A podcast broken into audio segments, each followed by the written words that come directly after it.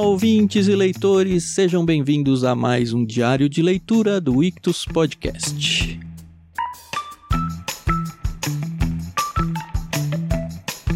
Sou Thiago André Monteiro, arroba Vulgutan, e estou aqui como sempre com a Carol Simão para a gente continuar agora muito na reta final, os irmãos Karamazov de Dostoiévski.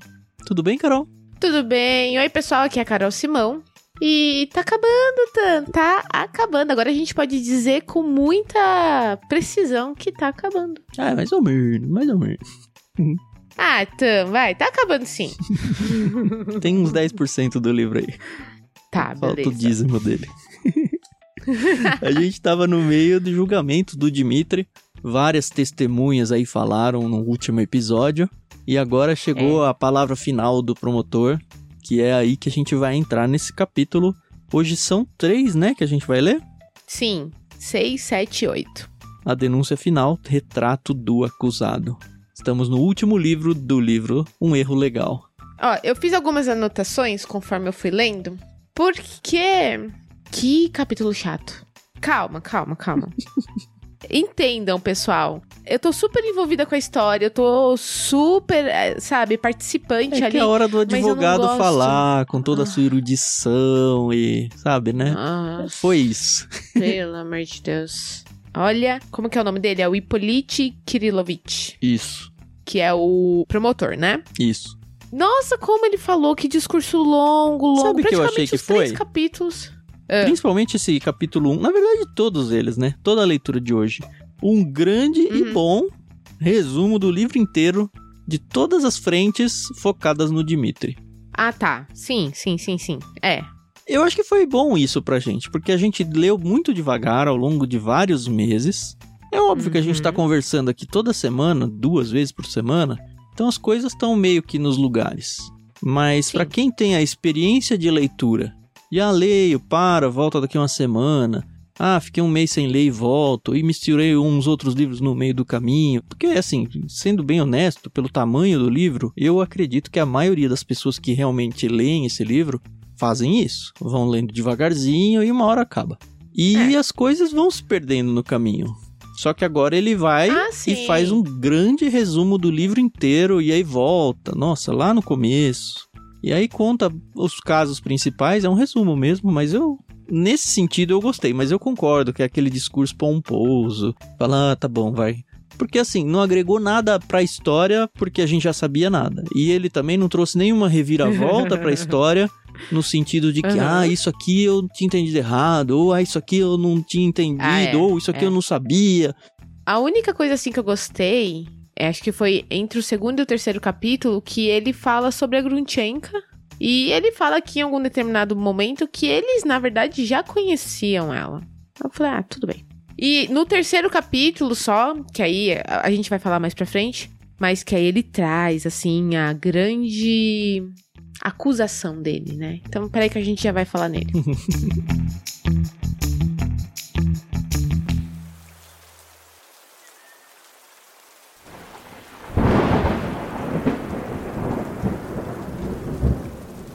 lá. O primeiro capítulo, né, que é o capítulo 6, como o Tan falou, ele faz esse grande resumão. Ele fala de cada um dos filhos do Fyodor, né, começando pelo Ivan.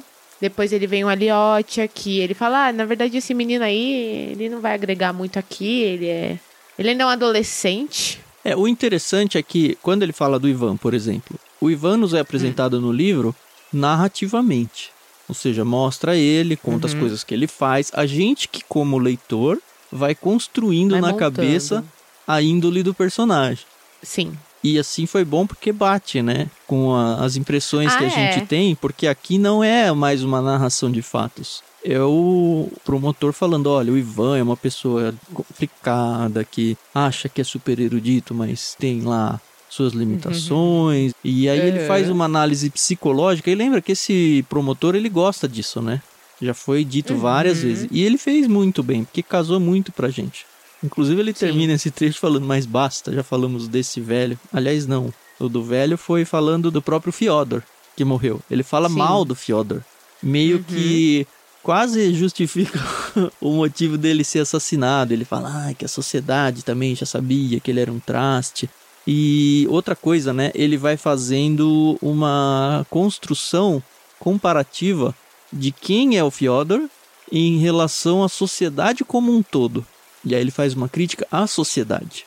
Isso eu Hum. achei legal.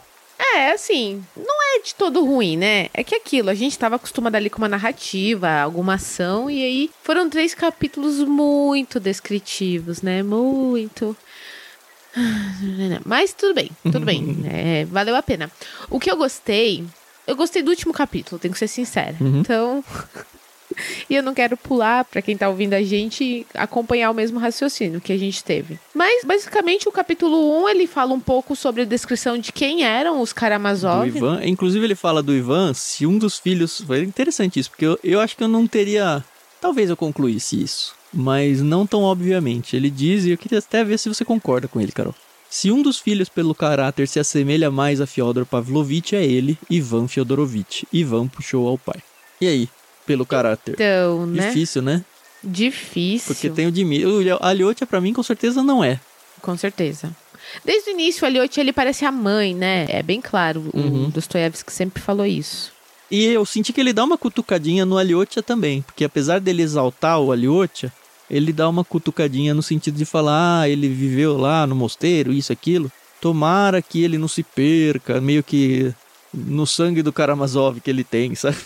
Mas você lembra que o Aliotia, eu não lembro se ele tava conversando com o Rakitin ou se foi com o Dimitri, lá no início, quando ele fala assim que ele tá num degrau abaixo do Dimitri, Uhum. ou era do Ivan, eu não lembro. Mas que ele era tão ruim quanto um, qualquer outro Sim, eu acho que Karamazov. era o Dmitry mesmo.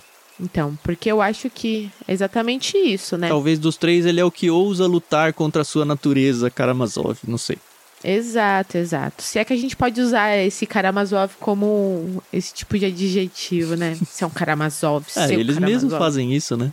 Mas é interessante, que, falo de novo, o promotor ele usa o Karamazov como um exemplo, um alter ego da sociedade. Hum, Lembra daquela vez que o Fyodor ele tava lá no mosteiro e aí ele fala: ah, todo mundo é assim igual eu. É a única diferença é que eu Sim, falo que eu sou é que assim eu e as falo." pessoas escondem. É meio isso o discurso dele. E aí ele fala: ah, a sociedade tinha que melhorar, que tal. Mas é, é isso que É. acontece. Não é nenhuma verdade. surpresa vocês estarem aqui acompanhando esse julgamento, pensando que, olha, que coisa diferente. Não, a vida de vocês é isso também. Isso! Ele até cita um outro caso, né? que Cita, no aconteceu que eu não começo vou do lembrar aqui capítulo. agora. É, é isso aí.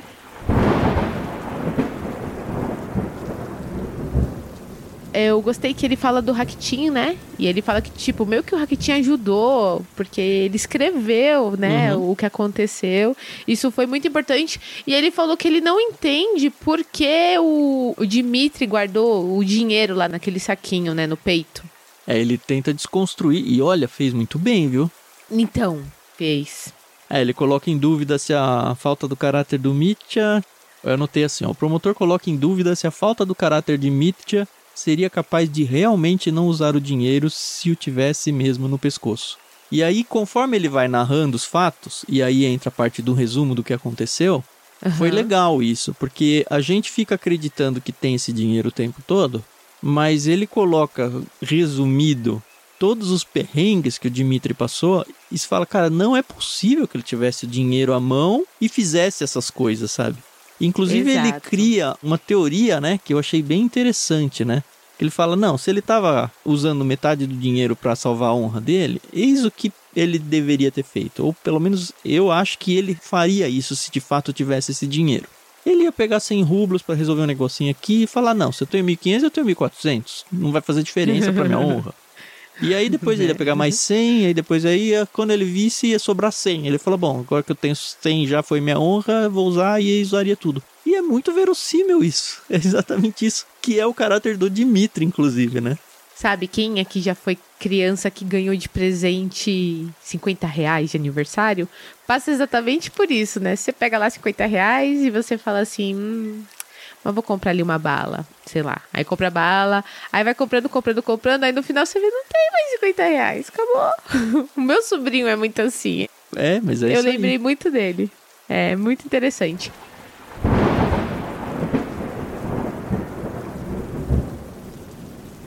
E aí, assim, o primeiro capítulo, na verdade, ele foca muito nos Karamazov, nessa situação. No segundo capítulo, que é o capítulo 7, né, que é o histórico do caso, ele vai focar muito na Grutchenka, né, nessa questão dela uhum. ter sido a grande razão da briga entre pai e filho, né? Porque assim, sempre teve aquela coisa do dinheiro, né? Que o Dmitry falava que o pai devia herança e o pai já tinha dito que já tinha pago. E aí aparece a Grutchenka. É, ele tenta dizer, olha, o motivo não é financeiro, a questão é amorosa mesmo, é ciúmes o motivo do parricídio é. aí. Exato. Nossa. E assim, foi bem legal, porque mais uma vez ele vai contar como eles conheceram a Grutchenka, de como foi avassaladora, a paixão deles. Aí fala da Katerina, Ivanovna. Como que é o, o último sobrenome dela que eu não consegui ah, pronunciar? X. É o Verticos Zeta ali? É, isso. É Verk Rovzeva. É isso. Nossa. É, então, essa aí. fala um pouco dela. Fala até da Coca-Clova. Que a Coca-Cola fez de tudo pro Dimitri ir lá pras minas, mas que assim, ele na verdade tá elogiando essa ação dela, porque se ele tivesse feito, bem possivelmente o Fyodor estaria vivo, né? Uhum. Então, achei isso bem interessante. E aí eu ainda pus aqui, assim, nas minhas anotações. Será que Koklakova é uma mulher sábia? Porque não sei se ela fez isso realmente com a intenção de ajudar o Dimitri ou se ela queria só se livrar dele. Eu né? acho que ela cai no relógio sem pilha. No caso do relógio sem pilha, que acerta a hora duas vezes por dia, né? verdade, verdade. E aí ele conta, né? O, o, promotor continua falando da questão da carta que o, o Dimitri escreveu, né, pra Caterina. Começou a ficar um pouquinho mais interessante essa parte aqui do livro, né? Mas também é um capítulo curto, né? É, então é mais curto, né? Acho que o capítulo 6 foi tão longo que quando terminou o 7 eu falei, ué, mas já acabou? mas na verdade foi isso, né? Conta, né, que o Dimitri conta tudo que a gente já sabe, né? Que ele foi para Mokroy. E se ele não tivesse ido para Mokroy, o que, que, teria acontecido? E que a Grutienka, na verdade, é uma grande safada, né? Porque ela sabia que tinha dois homens brigando com ela, por ela, mas foi lá pra Mokroy para ficar com os poloneses e tal, né? Uhum. Enfim. E ele se agarra demais à carta da Caterina, né? Que ele fala, ó. Ah, é. Eis o plano todo.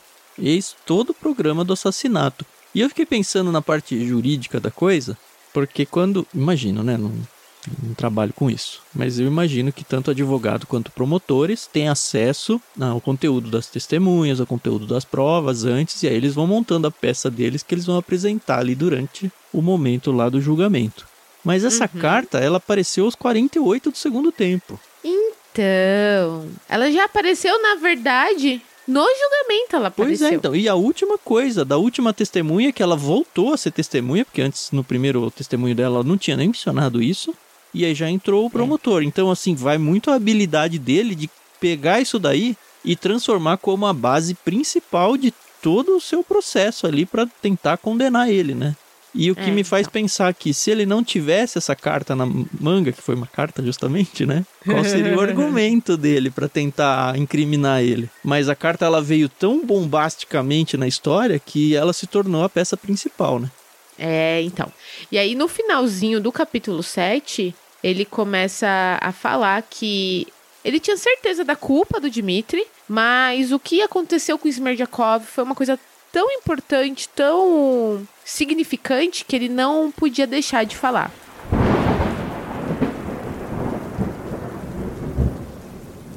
E aí começa o capítulo 8, né, que é a tese sobre Smerdyakov.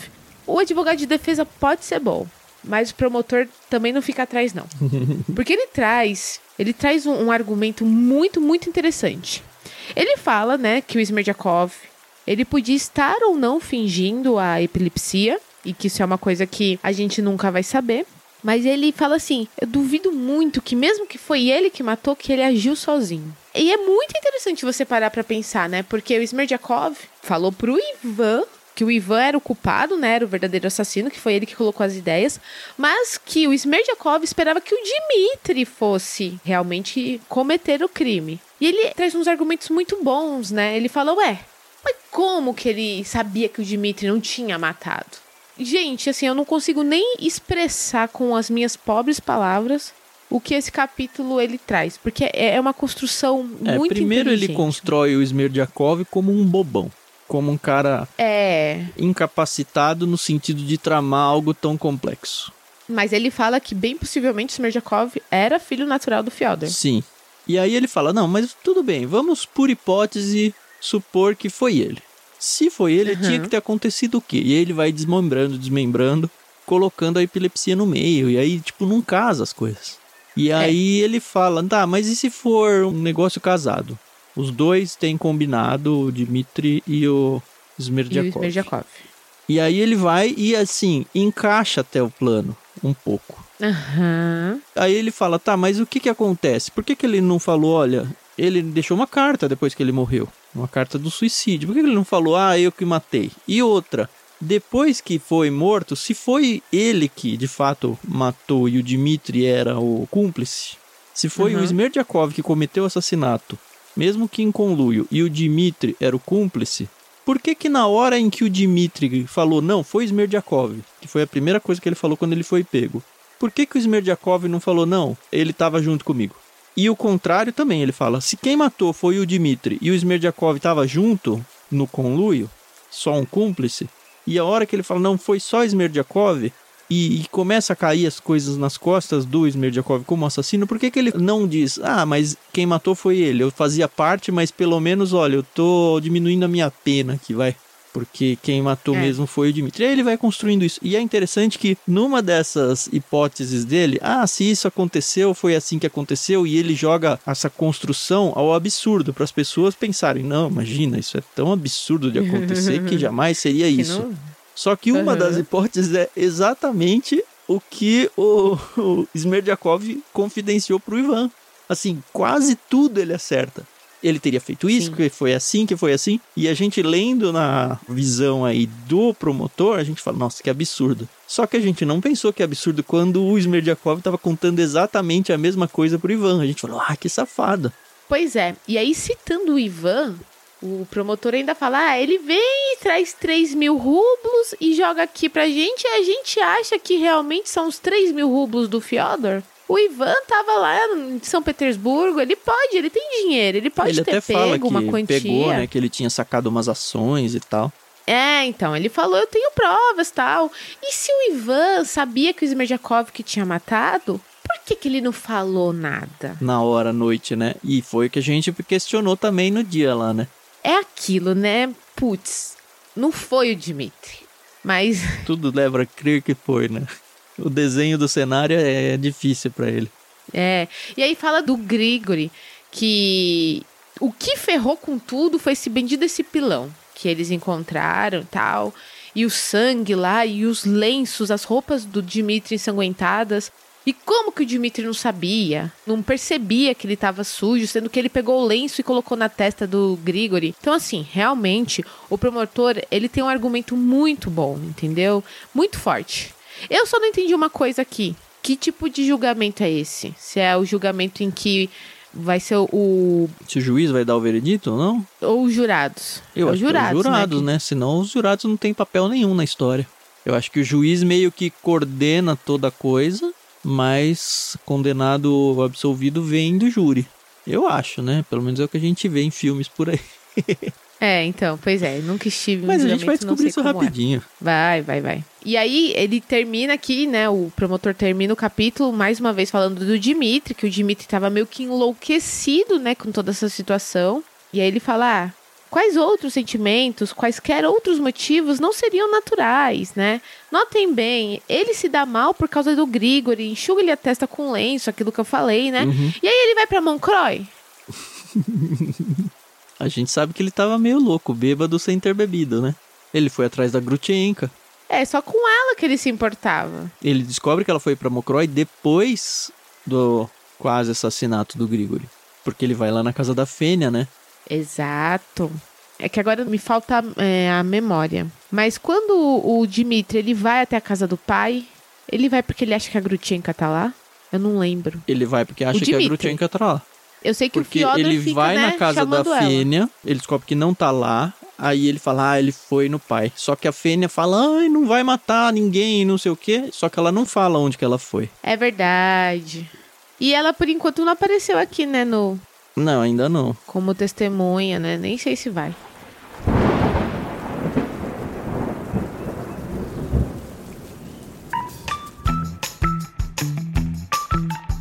O próximo capítulo ainda é o promotor falando? É, né? É, tem que ser, né? Porque ele ainda não fez as Acusação. acusações. Ele tá só, só tá dando o parecer, né? Tanto que o capítulo 9 é Psicologia pleno vapor. A Uhum. Troika todo galope. A acusação final. Uh, Ah, é. E aí no 10 vai ser a defesa. No próximo dia a gente vai ler do 9 ao 11, né? Então o 9 vai ser a fala final aí do promotor, no 10 entra a defesa falando, que acho que deve ser o próprio advogado lá, que é super reta final Sim. também, né? E aí Sim. depois do próximo episódio tem só mais um pra encerrar o livro 12, e aí vira o epílogo que é a última chance pra ter o salto temporal. Eu tô achando que vai ser assim. Isso tudo aconteceu 13 anos atrás. É, né? Vai ser muito engraçado. É, tá Vai. bom. Eu lembro que a gente ficou, é, vai ter assassinato? Não vai ter? Vai ter? Não vai ter? Porque a gente não sabia nem se ia ter mesmo. Agora a gente tá Pois falando é. a mesma coisa desse salto temporal. É. É a experiência vai de se ter, ler um livro sem saber a história. Muito legal. Isso aí. Acho que foi muita leitura pra pouco comentário, mas. Não, mas é, acho que é isso mesmo. A gente tá, acho que, lidando diferente com o livro. Porque antes a gente tava meio que resumo do que a gente leu, resumo. Agora a gente tá com muita informação do livro junto. A gente tá interagindo com o conteúdo de um jeito, acho que até melhor, mais gostoso de ouvir. Aham. Então tá bom. Lembrem-se que a gente tem o canal ali no Telegram para você participar, conversar com a gente, colocar as suas ideias e não dar os seus spoilers. Para fazer parte, t.me barra Clube Ictus. A gente tem lá sorteio de livros regularmente. A cada 100 novos inscritos lá a gente sorteia. E espero que vocês aproveitem também aquele espaço, tá bom? A gente volta no próximo episódio, então, com mais três capítulos dos Irmãos Karamazov. Muito obrigado pela audiência e até a próxima. Isso aí, pessoal. Obrigada aí também pela paciência. A gente se ouve no próximo episódio. Até mais.